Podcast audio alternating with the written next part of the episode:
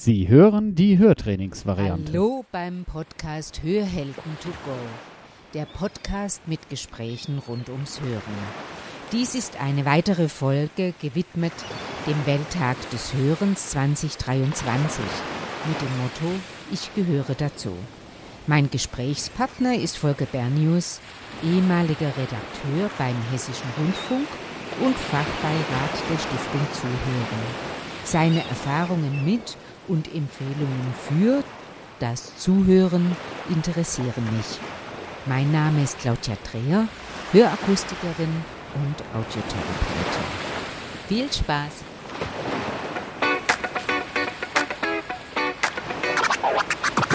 Schnapp dir das Leben bei den Ohren. Hier ist eine neue Folge von Hörhelden to go, dem Podcast von Hörgeräte Bonse.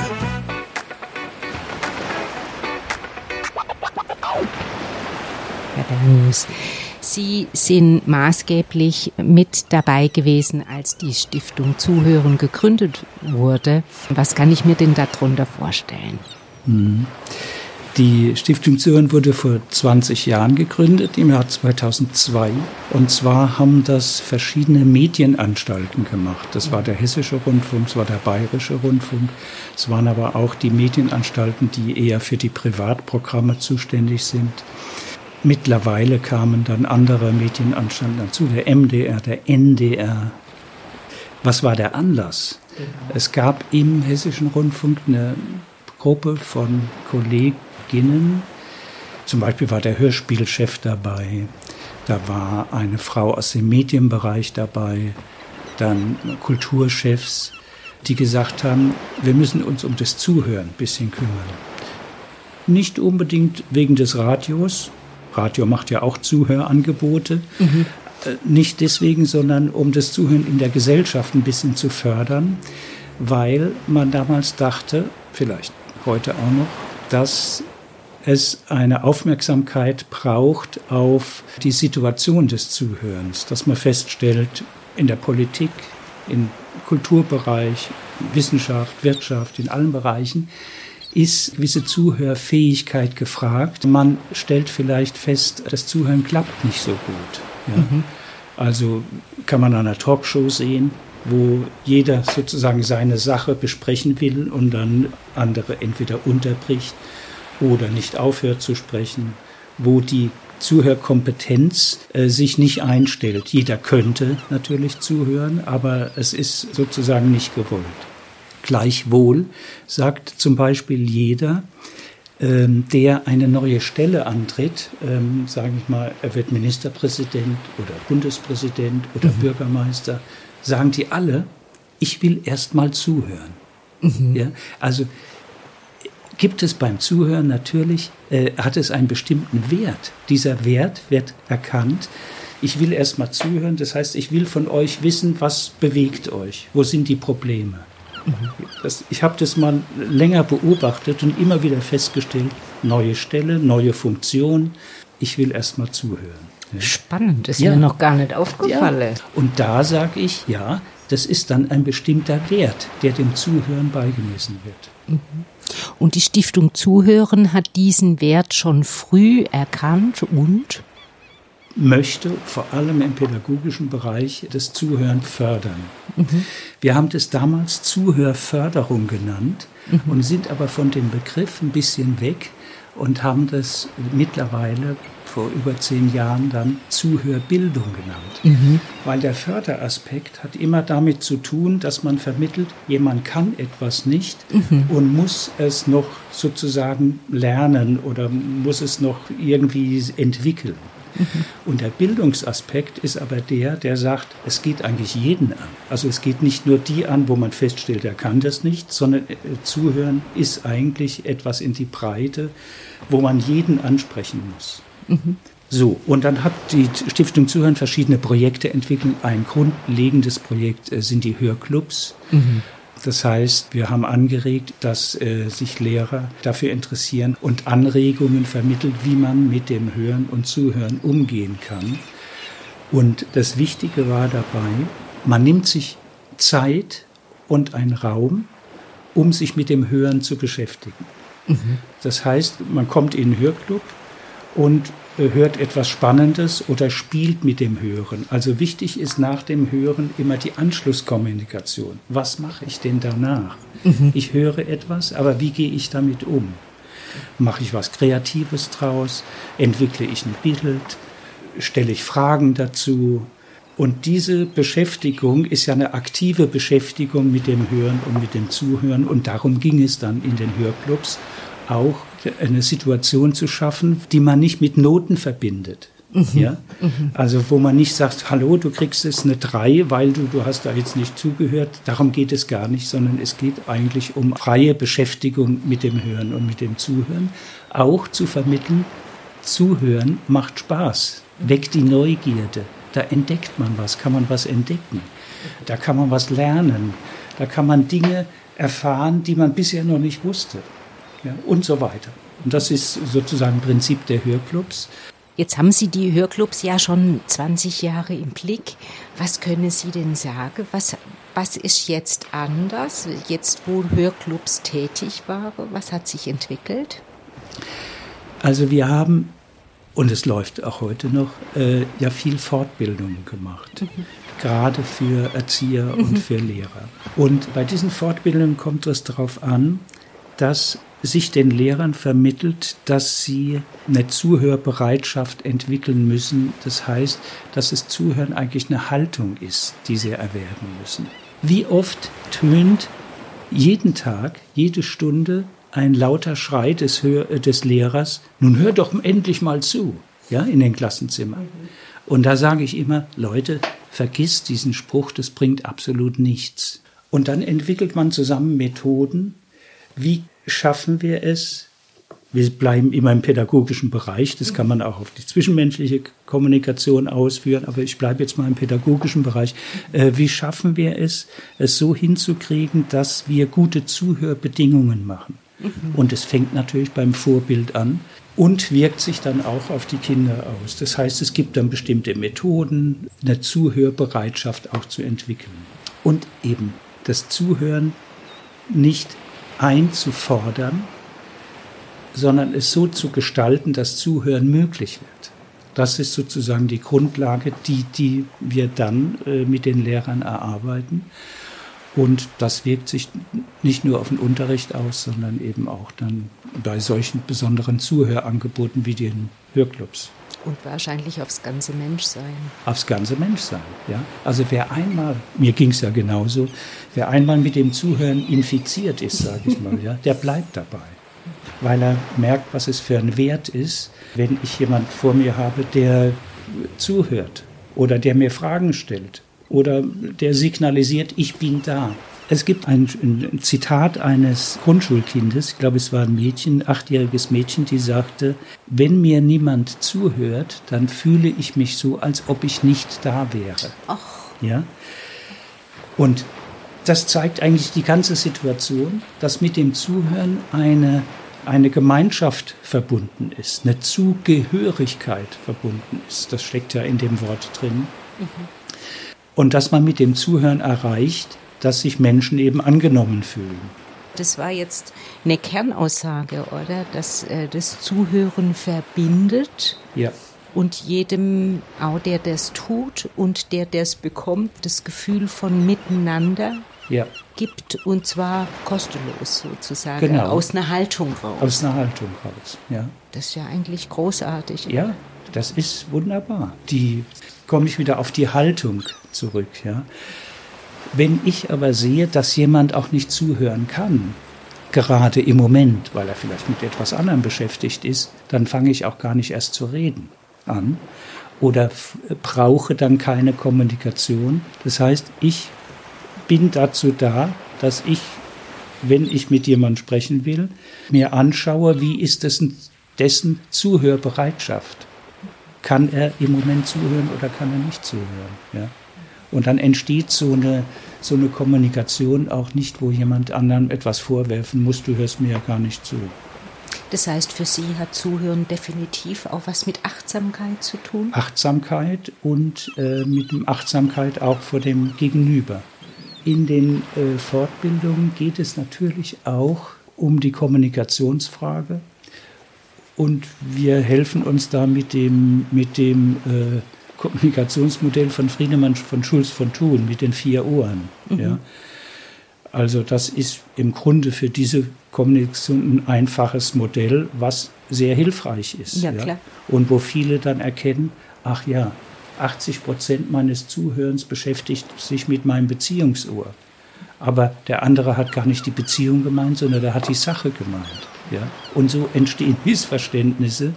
Und wenn man ein bisschen auf diese vier Ohren achtet, dann äh, kann man das eigentlich gut bewältigen. Wenn Sie jetzt einen Tipp an jemand weitergeben wollte, der sich mit Zuhören gern beschäftigen möchte, was wäre dann Ihr erster Tipp? Das ist eine interessante Frage. Der erste Tipp heißt für mich immer, entdecken Sie Hörenswürdigkeiten. Mhm. Hörenswürdigkeiten, nicht Sehenswürdigkeiten, sondern bewusst Hörenswürdigkeiten.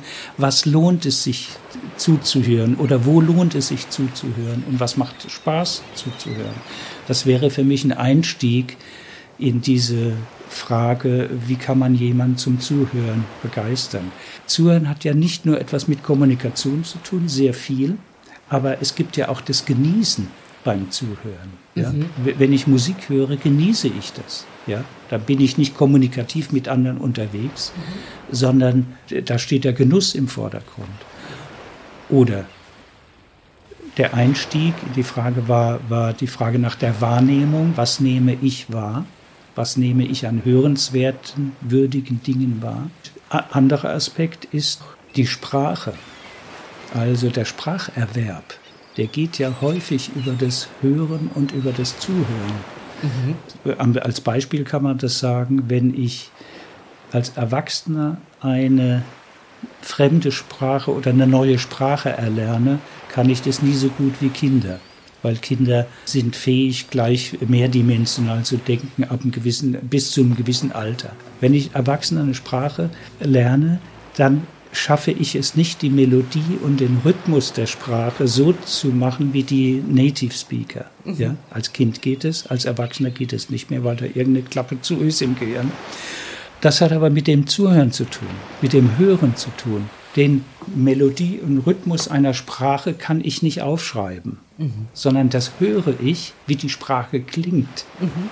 Also hat Spracherwerb, was mit dem Hören und mit dem Zuhören zu tun. Würden Sie sagen, Sprache und Geräusche zuhören, gibt es da die gleichen Hörenswürdigkeiten oder würden Sie da einen Unterschied machen? Ja, einen Unterschied würde ich machen.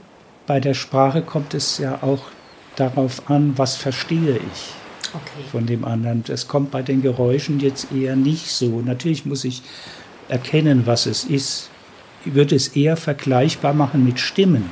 Mhm. Ja, Stimmen kann ich schon so zuhören wie einem Klang, einem Geräusch. Angenehme Stimmen, unangenehme kann ich äh, wegfiltern oder so. Ja. Mhm. Dann wäre das ungefähr vergleichbar. Aber Sprache, da kommt es ja darauf an, dass ich ein Verständnis entwickle von dem, was gesprochen wird. Also ist ein kognitive kognitiver Ansatz. Da haben Sie recht, habe ich noch nie drüber nachgedacht. Ja, ist eigentlich schöner, leichter, unbeschwerter Geräuschen zuzuhören wie Sprache. Ja. Ja, danke schön. Wir sehen Sie schon wieder ein Aha-Erleben, einfach so. Ja. Wir waren beim Zuhören und wir sind jetzt ganz weit von der Stiftung Zuhören gekommen, schon in Zuhörqualitäten und Ihre Empfehlung für das, wenn jemand zum ersten Mal sich mit Zuhören beschäftigen wolle würde, was er dann machen könnte, Hörenswürdigkeiten zu suchen. Gibt es noch einen weiteren Tipp, den Sie so hätten? Ja, ich müsste nochmal zurück auf die Unterscheidung von Hören und Zuhören. Ja. ja. Wir kommen ja als hörende Menschen auf die Welt. Das heißt, ein Fötus im Mutterleib hört das, was sich da abspielt. Das Rauschen, das Pulsieren und so weiter. Sobald das Kind aber auf der Welt ist, beginnt im Grunde die Zuordnung zu dem, was Hören ist und dann beginnt im Grunde das Zuhören. Das heißt, ich gebe dem eine Bedeutung, was ich höre. Wie klingt die Stimme der Mutter? Wie klingt die Stimme des Vaters? Die klingen unterschiedlich. Aha, das ist die Mutter, das ist der Vater. Mhm. Wie sprechen die? Sprechen die laut, leise? Solche Dinge entwickeln sich dann, das lernen wir dann automatisch. Oder auch, wie klingt denn die Stimme der Mutter jetzt? Ist die ärgerlich? Ist die fröhlich? Ist die freundlich? Das kann der Fötus im Mutterleib noch nicht. Aber diese Unterscheidung zu treffen, das ist nicht nur eine lebenslange Aufgabe, sondern ist gerade am Anfang natürlich besonders wichtig. Mhm. Lebenslange Aufgabe bleibt es, dass es beim Zuhören immer darum geht, Unterscheidungen zu treffen. Auch zu entscheiden, was höre ich gerade und was welche Bedeutung hat das, was ich höre? Und das hat mit dem Unterscheiden zu tun. Wenn ich, ich möchte ein Beispiel machen. Ich höre, dass manche Kinder von Anfang an Fernsehtönen, Radiotönen ausgeliefert sind, haben sie kaum Möglichkeiten, Unterschiede zu machen. Sie hören sozusagen einen, eine graue Kulisse, die nicht, wenn ich jetzt ins Visuelle gehe, die nicht so farblich ist, die also keine Unterschiede macht in den Farben. Ah. Das heißt also, ich bleibe jetzt bei der pädagogischen Ebene oder bei der Erziehung oder bei der Entwicklung. Hier kommt es darauf an, dass die Kinder möglichst viele Unterschiede beim Hören angeboten bekommen. Mhm. Das kann eine fremde Sprache sein, das kann aber auch ein Klang sein, das kann Musik sein. Diese Unterschiede dann wahrzunehmen und dann komme ich zum, zu dem, was sich dann ergibt, zu meinem Hörvermögen oder zu dem, was in meinem akustischen Gedächtnis sich abspeichert. Herr Bernius, was ist denn das Gute am Vorlesen, wenn, kind, Eltern ihren Kindern vorlesen? Absolut, natürlich. Die Bilder, die sich, die da entstehen, das ist ein, eine hervorragende Eigenschaft des Zuhörens, dass ich mir meine eigenen Bilder machen kann, wenn mir jemand was vorliest oder wenn ich ein Hörspiel höre oder wenn ich eine Lesung höre oder ein Hörbuch höre oder so dann mache ich mir die, meine eigenen Bilder zu dem, was da gesagt wird. Das ist wie beim Buchlesen. Beim Buchlesen mache ich es auch. Aber das Wichtige ist ja, die Bilder werden mir nicht vorgegeben. Mhm. Das heißt, mein Gehirn, mein Kopf, mein Herz muss sich anstrengen, um sich die Bilder zu machen, damit es verständlich wird für mich. Also das heißt, die Fantasieentwicklung entsteht über das Zuhören.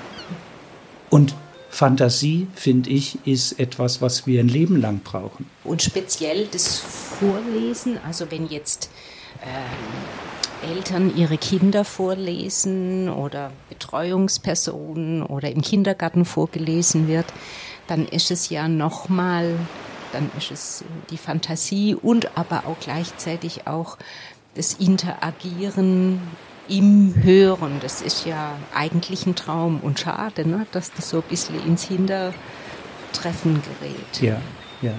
Und das macht natürlich auch der Vorteil des, des Lesens in Präsenz aus, sage ich jetzt mal, mhm. und nicht über die CD oder Streamingdienste oder Hörbücher oder so, weil wenn mir jemand was vorliest, habe ich die Möglichkeit zurückzufragen oder die Person anzugucken irgendwie ungläubig oder was weiß ich. Also mhm. es entsteht eine Interaktion, Interaktion. und eine Beziehung zwischen ja. dem, der vorliest und zu denen, die, die, die zuhören. Und das ist natürlich, äh, die Beziehungsfrage ist beim, beim Hören und Zuhören natürlich genauso wichtig wie die Fantasieentwicklung. Wenn Sie unseren Zuhörern was empfehlen würde, wenn sie, wenn sie sich jetzt aufmache in Richtung Zuhören? Wie würde Sie denn jetzt jemand, der das Thema Zuhören nahebringen wollen, was wäre Ihre Empfehlung? Was kann man tun? Also Zuhören ist ja etwas Selbstbestimmtes. Ich bestimme selber, was ich höre und was ich nicht höre. Ich filtere sozusagen Zuhören heißt auch, dass ich das filtere, was ich nicht hören möchte oder so. Ja, mhm. Also das, das ist eine bewusste Entscheidung von mir, dass ich mir das selber raussuchen kann. Wenn ich jetzt in einer Situation bin, wo ich das nicht kann, muss ich gucken, wie ich damit umgehe. Also mir geht es so, wenn ich in einem Restaurant bin und es spielt Musik, dann gehe ich hin und sage, können Sie die Musik ein bisschen leiser machen? Weil mir das nicht gefällt und weil mich, mich das stört und weil ich äh, da keine Lust habe dazu, zum mhm. Beispiel. Okay. Das ist die Selbstbestimmung. Mhm. Es gibt aber noch was, was ich die, äh, die vier Zs nenne. Ach ja. 4Z. Das Zuhören ist es erst, wenn ich jemand zuhöre, dann wende ich mich zu. Also das ist eine Art von Zuwendung. Ja. Und das ist das zweite Z. Das Wichtige ist eigentlich, das ist für mich immer das Entscheidende geworden in der Zeit, Zuhören braucht Zeit. Ja, das, Das ist ein Zeiteffekt. Ich kann, es gibt in den Volkshochschulen zum Beispiel manche Kurse, die sagen, lernen Sie schneller lesen. Ja. So, das geht, das geht mit dem Zuhören nicht. Ich kann das Zuhören nicht beschleunigen. Früher sagte man, ich kann äh, die Platte schneller abspielen lassen, dann wird die Stimme höher und so. Das ist heute durch das Digitale bleibt es gleich. Aber wenn jemand schneller spricht, brauche ich viel mehr Energie, um aufzuwenden, was versteht er. Und irgendwann spricht er so schnell, dass, dass ich das nicht mehr zuhören kann. Also das heißt, Zuhören geschieht genau in der Zeit, in der etwas gesagt wird. Und ich kann Zuhören ja nicht überspringen wie in einem Buch. Ein Buch kann ich eine Seite umblättern und dann auf die übernächste Seite gehen. Das geht beim Zuhören nicht. Ich bin also ausgeliefert in dem Sinne, wenn manche sagen, das Zuhören ist etwas in den Hintergrund geraten, weil wir seit langem in einer beschleunigten Gesellschaft le leben, die immer alles schneller macht. Die letzte schnelle Revolution sind die, ist die digitale. Dadurch wurde es noch mal schneller. Schneller antworten, schneller zurück, irgendwas machen, schneller etwas erfassen. Wir leben in einer beschleunigten Gesellschaft seit Jahrzehnten und da gehört so etwas, was Zeit braucht, nämlich das Zuhören, geht etwas in den Hintergrund. Das ist der Zeitaspekt. Das war das dritte Z. Zuhören, Zuwendung, Zeit. Und wenn ich das packe, dann kommen wir zur Zugehörigkeit, wie wir es am Anfang schon mal gesagt haben. Das ist das vierte äh, Z. Ja. Die vier Zs. Ach, wie schön. das freut mich. Das passt äh, auf allen Ebenen auch zu dem Motto vom äh, Welttag des Hörens. Das heißt ja, ich gehöre dazu. Da hätte man äh, dieses Zugehörigkeitsgefühl eben auch wieder mit dem Hören verbunden. Und es ist so, das ist auch das, was wir erleben, wenn das Hören, wenn ich jetzt mal von der Schwerhörigkeit kommen darf, wenn das Hören die das Miteinander Zusammensein übers Zuhören einschränkt, dann verliert man sich im Alleine sein, weil man diesen Kontakt übers Zuhören so nicht mehr schließen kann. Das ist eigentlich ganz schade, weil jetzt mache ich ein bisschen Werbung ne, fürs, ähm, für den Ausgleich der Schwerhörigkeit, weil ganz oft ist es so, dass Schwerhörigkeiten so leicht zu beheben sind und äh, man so einen großen Effekt hat, dass es total schade ist, dass man sich dieses Ich gehöre wieder dazu nicht nimmt, einfach nur übers Hörgerät tragen. Ich bin ja einer, der sehr offensiv damit umgeht. Ja, seit fünf, sechs Jahren habe ich ein Hörgerät. Wie ist es entstanden? Ganz typische Situation. Ähm, zu Hause in der Familie. Warum hast du den Fernseher so laut? Ganz typisch. Ja? Liest man ja immer wieder. Oder bei Fortbildungen, 30 Leute sitzen im Kreis, 10 Meter weiter weg. Äh, Da habe ich oft die Hand hinters Ohr gemacht in der letzten Zeit, weil ich die leisen Stimmen nicht mehr so verstanden habe. Ja. Situationen, in denen das Hörverständnis eben nicht so geklappt hat. Und so bin ich dann offensiv zu den Hörgeräten gekommen. Und die interessante Entscheidung war ja auch, fangen Sie möglichst früh an und nicht äh, erst mit 70, 75, 80. Ja? Ja. Sondern eben schon mit 50 oder 60, möglicherweise. früh mit, mit Hörgeräten oder sich auf das Zuhören über technische Hilfsmittel einzulassen, das kommt ein bisschen daher, dass man, wie Sie das auch ja bestimmt am Anfang erlebt haben, eine Gewöhnung braucht, um diese neuen Klänge ähm, wieder sein eigen zu nennen. Und diese Gewöhnung, geht natürlich, wenn dieser Unterschied zwischen normal und Hören mit Hörgerät noch nicht so groß ist, viel, viel leichter, wie wenn man so einen ganz großen Sprung machen muss. Und deshalb die Empfehlung aller Verbände und der Hörakustik, so früh wie möglich sich mit dem Hörgerät auseinanderzusetzen, einfach weil es leichter ist, das in den Alltag und in die Alltagstauglichkeit zu integrieren. Jetzt haben wir aber eine schöne Runde gemacht. Ich habe ja noch eine Antwort gefunden auf Ihre Frage, was können Sie empfehlen? Und ja. wir sind ja vorhin bei den Hörenswürdigkeiten ge stehen geblieben oder haben die Hörenswürdigkeiten genannt. Ich würde gern diesen Aspekt nochmal verstärken. Hörenswürdigkeiten im Alltag entdecken. Wie klingt eine Rolltreppe? Welchen Rhythmus hat die?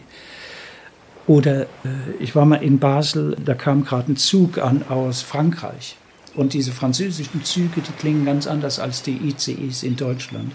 Die haben, wenn die dann stehen bleiben, oben so eine Lüftungsklappe. Das klappert dann immer hin und her, auch mit einem sehr schönen Klang eigentlich. Da rede ich als äh, ehemaliger Radioredakteur. Ja. Da kann man dann im Grunde ein bisschen stehen bleiben und einfach hinhören und sowas entdecken. Und das, finde ich, hat, wenn es ein Rhythmus ist oder ein besonderer Klang, und dann sind wir nämlich bei der Musik. Ja, das sind musikalische Elemente, die uns die, die Hörenswürdigkeiten dann erschließen können im Alltag.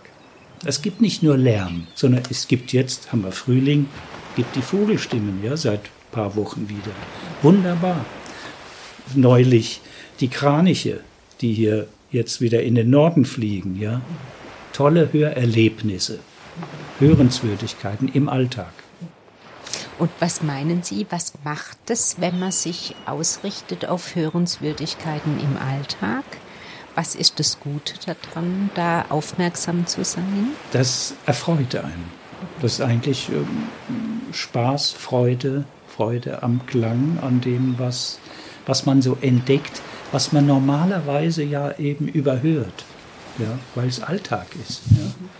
Aber den, den Klang und die Hörenswürdigkeit im Alltag zu entdecken, das ist, hat mit Neugierde zu tun, mit Fantasie zu tun, aber natürlich auch mit der Freude an diesen ganzen Klängen. Mhm. Und dann sind wir wieder beim Z von Ihnen, dann sind wir auch bei der Zeit und bei dem Moment Entschleunigung, die das dann macht im Alltag, der einem bestimmt immer gut tut. Das kann ich mir gut vorstellen. Herr Bernius, vielen, vielen herzlichen Dank. Ich darf das jetzt noch dazu sagen. Sie haben abends um 18 Uhr noch Zeit gefunden, damit ich Sie interviewen darf. Vielen herzlichen Dank. Es war mir eine große, große Freude. Danke auch.